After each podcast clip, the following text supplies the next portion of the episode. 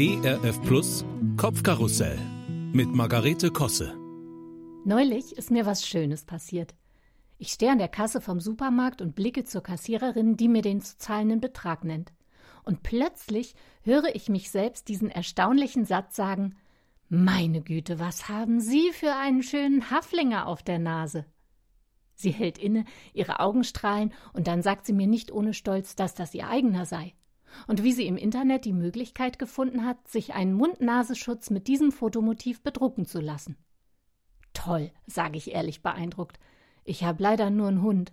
Ja, aber den könnte ich mir doch auch auf die Maske drucken lassen. Sie kämen nur grad nicht auf den Herstellernamen.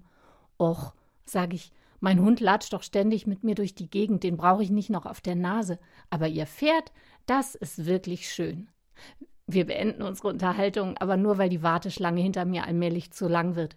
Sonst hätte ich ihr fast noch das Du angeboten und sie zu einem Kaffee eingeladen. Jedenfalls verabschieden wir uns und winken fröhlich.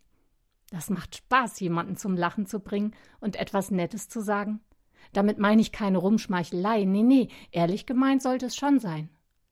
Ich bemerke aber bei mir selber, dass ich mich mehr und mehr traue, die netten Gedanken, die mir durch den Kopf schießen, auch endlich laut auszusprechen.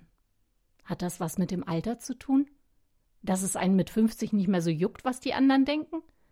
In jungen Jahren möchte man ja auch nicht vorwitzig erscheinen, indem man Unbekannte anspricht, die auch noch deutlich älter sind. Genau, und ich bin jetzt in dem Alter, wo die meisten jünger oder in etwa gleich alt sind. Besonders aufrichtig kann ich übrigens Frisuren loben. Ich bin da nämlich selber ziemlich talentfrei und dann gratuliere ich eben Frau R. aus der Post zu ihrem schön geföhnten Styling und den natürlich wirkenden Strähnchen. Die freut sich offensichtlich und nennt mir gleich die Adresse ihrer Friseurin. Dabei habe ich doch selber eine ganz wunderbare, da kann ich nur nicht jeden zweiten Tag hinrennen. Naja, und zur Zeit ja sowieso nicht. Also an dieser Stelle ein kurzes Hoch auf den Pferdeschwanz. Ja, und letztens stehe ich wieder an der Kasse. Diesmal vor einer mahagonirot gefärbten, aufwendig ondulierten und hochgesteckten Prachtfrauenfrisur. Wäre jetzt nichts für mich, sah aber sehr extravagant aus. Ich rufe der Dame also nach dem üblichen Einen schönen Tag noch beim Rausgehen zu.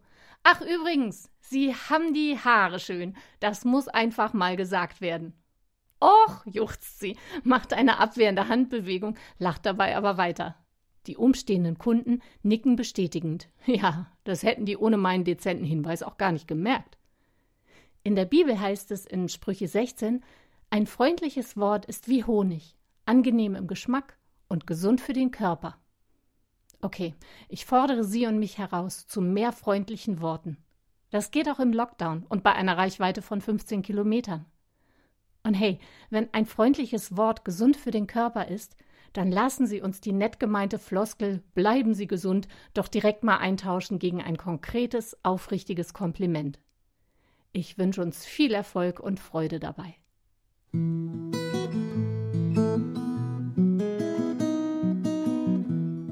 Kopfkarussell von und mit Margarete Kosse.